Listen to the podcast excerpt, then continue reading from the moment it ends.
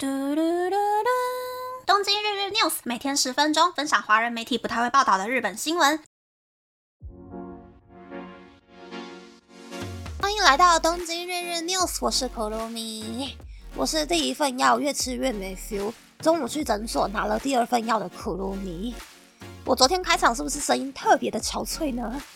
虽然我只是感冒啦，没有发烧，但是整间诊所的人都很紧张。先把其他的病人都看完之后，才轮到我。结果我的午休时间就这样结束了，整个午休时间都耗在诊所里面了。然后呢，在日本，诊所是诊所，药局是药局，看一个病要排两次队。所以我是等下班之后，故意挑一个离诊所远一点点，感觉好像比较没有人会去的药局拿药。那跟我想的一样呢，只要十分钟就拿好药了，不需要排一个小时。会这样讲的原因是因为呢。我常去的另外一间诊所啊，它对面的药局哦，真的是要排一个小时。有时候药局里面等待的人太多，没有椅子可以坐，就会有人站在门口等。殊不知呢，其实只要过一个马路，转进巷子里面，就有一间不需要排队，而且每一位药剂师都超级亲切的药局。给大家参考一下啦，日本的健保呢，基本上被保人也就是病患我本人要负担三分之一的费用。这一次挂号花了我日币一千一百元，拿五天份的药花了我日币七百元，总共花费日币一千八百元，约等于台币三百八十元，以及一小时十五分钟的时间，大概就是这样。希望第二份药吃了会有效，不要再让我起床喉咙爆痛了。我现在觉得扁条线好像开始消肿了，可是居然变成鼻塞了，我整个人讲话鼻音好重，好崩溃哟。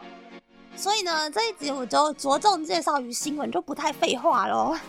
首先是两个关于东京都的新闻。第一个新闻是，昨天是东京都议会今年第一次开会，东京都知事小池百合子在议会里面发表了最新的施政方针，其中一项是为了可以让更多想要生小孩的人可以安心生小孩，除了增加少子化的政策，例如从今年四月开始。高中学费实质性免费的方针等政策之外呢，也表示希望可以制造出 children first 小孩优先的社会。此外，东京都也表示，有鉴于有许多的消费者会对提供服务的企业提出不合理的要求，又或是恶劣的投诉，为了保护企业的员工，并且杜绝客诉暴力 customer harassment，例如客人大声的骂员工，长期客诉，客人反复提出要求。客人要求不合理的退钱或杀价，客人在社区软体威胁要对员工不利，又或是客人跟踪员工等等，将在今年内提出日本第一份防止客诉暴力的条例。嗯，我个人是还蛮怕 Children First 会找出一堆屁孩的样子，例如都已经被柬埔寨总理认证盖章了，但是妈妈还是觉得我的小孩是被冤枉的，很可怜之类的。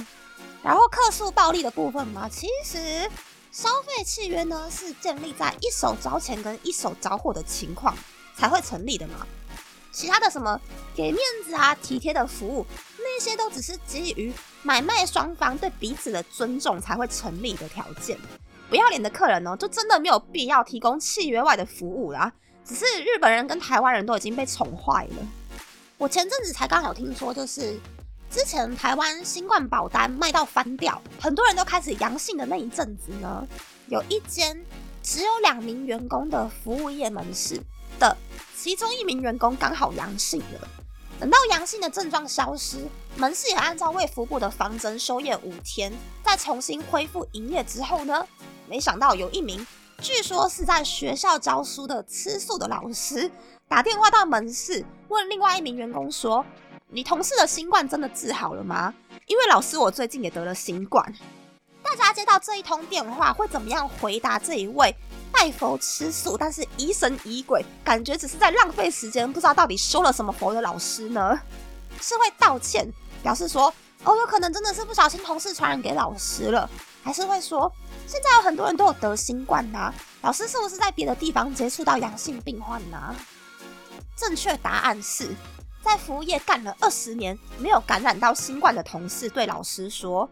如果你对我们门市有疑虑的话，可以去其他的商家消费哦。”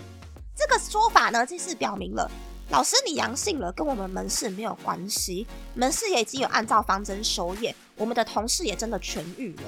然后另外也同时表明了说，老师你以后不要再来了，我不要继续做你的生意，然后还要怕你在背后抹黑我们商家的立场。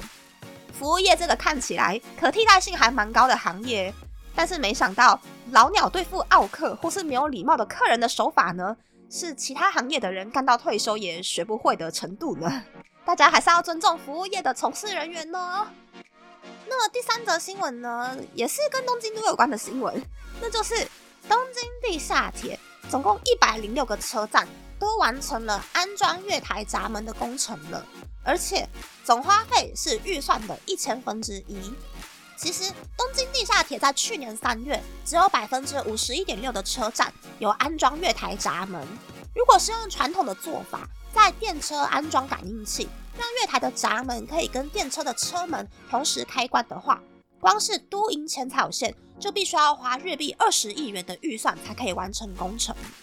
没有错，东京地下铁每一条线路所使用的车厢是不一样的，有长的、短的、宽的、窄的。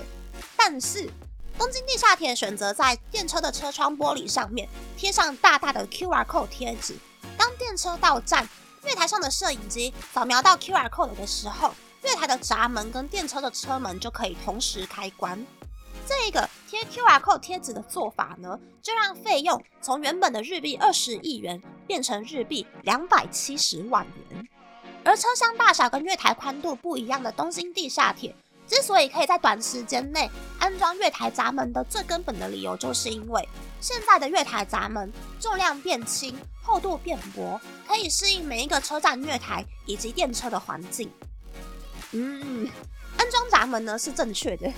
中的话，应该就是常常会有人身事故吧？不知道台湾的人身事故，如果不是意外的话，是死者家属要赔钱呢，还是铁路公司要赔钱？日本的话呢，是死者家属要赔钱给铁路公司，但是还是有很多人会跳轨啦。以前东京的新小岩车站的快速车月台，因为电车行驶的速度很快，每个月都会有一个人去跳轨。然后呢？当时早上通勤时段车厢拥挤度大概是百分之一百八十，据说是全东京第二级的总武线电车呢，就常常 delay，几乎每天都会 delay。当然也不排除是因为某一阵子很常出现，大概会在代代木车站跑到轨道上面，从涩谷逃离的痴汉搞出来的 delay 啦。但是呢，自从新小岩车站快速车月台安装了月台闸门之后，早上打开雅虎线路看电车有没有 delay 的时候呢，就会发现总武线的出场次数几乎几乎是完全不见了。最近 D 卡上面呢有很多谈高雄的案例嘛，我是觉得司机是最可怜的啦。一个电车司机花很多时间受训，练到把电车开到车站的时候，每一次停靠的位置都一模一样的程度。我就不信开车的人在把车子停到自己的停车位的时候，是不是每一次都可以把角度跟距离停得一模一样？据说啦，当一个专业的电车司机遇上跳轨，第一时间来不及踩刹车，然后一瞬间距离五十公分的车窗突然变得血肉模糊的时候呢，有百分之九十以上的几率会再也无法驾驶电车。状况严重的人呢，可能会连汽机车都不敢开了。所以。我认为啦，“死者为大”这一句话不适合给故意给别人添麻烦的人啦。让无辜的司机一辈子背负这种杀人的压力，并不是一个什么值得让人有办法去尊重的行为啊。结果我还是讲了好多话。分享就到这边，不知道大家喜不喜欢这样的节目呢？欢迎大家留言和我分享你的想法。喜欢这个节目的朋友，可以在 Apple、Spotify、s o n KKBox、First Story、Mixbox 的 Podcast 平台和 YouTube 订阅《东京日日 News》，多多按赞。评分，或是在三二小赞助这个节目，还可以上 Instagram 追踪东京日日 News Day Day Tokyo 的账号哦。拜拜。